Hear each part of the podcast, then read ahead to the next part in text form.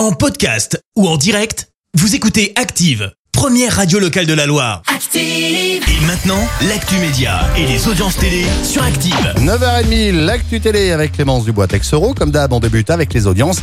France 2, leader hier soir. Avec le film Les enfants des Justes et Mathilde Seigné et Gérard Lanvin au casting, le long métrage a rassemblé euh, plus de 5 millions de personnes. Ça représente 24% de part d'audience. Derrière, on retrouve M6 avec Top Chef. TF1 complète le podium avec les inédits de Grey's Anatomy. Patrick Sébastien obtient gain de cause. Ah, tu m'as fait quoi hors antenne? Tu veux pas le refaire? C'est génial. Voilà. Voilà, il nous fait Patrick Sébastien, tout va bien. Le tribunal de commerce de Paris a donc tra- tranché dans son litige avec France Télé. L'animateur phare de la case du samedi soir hein, avait saisi la justice suite à son éviction de France 2 après 24 années passées au sein du groupe.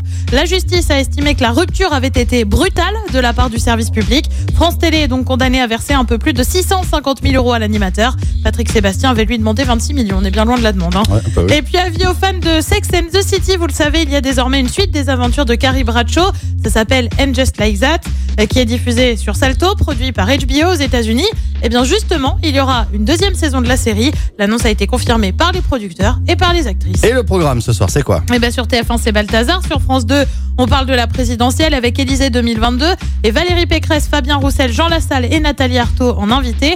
Sur France 3, c'est le film Prête-moi ta main. Et puis sur M6, comme tous les jeudis, bah, c'est Pékin Express. Et c'est à partir de 21h10. Merci beaucoup. Retour euh, de Clémence Dubois Texero. Ce sera tout à l'heure, 10h, et ce sera pour l'actu. À tout à l'heure. À tout à l'heure. Voici ces phases sur Active. Merci, vous avez écouté Active Radio, la première radio locale de la Loire. Active.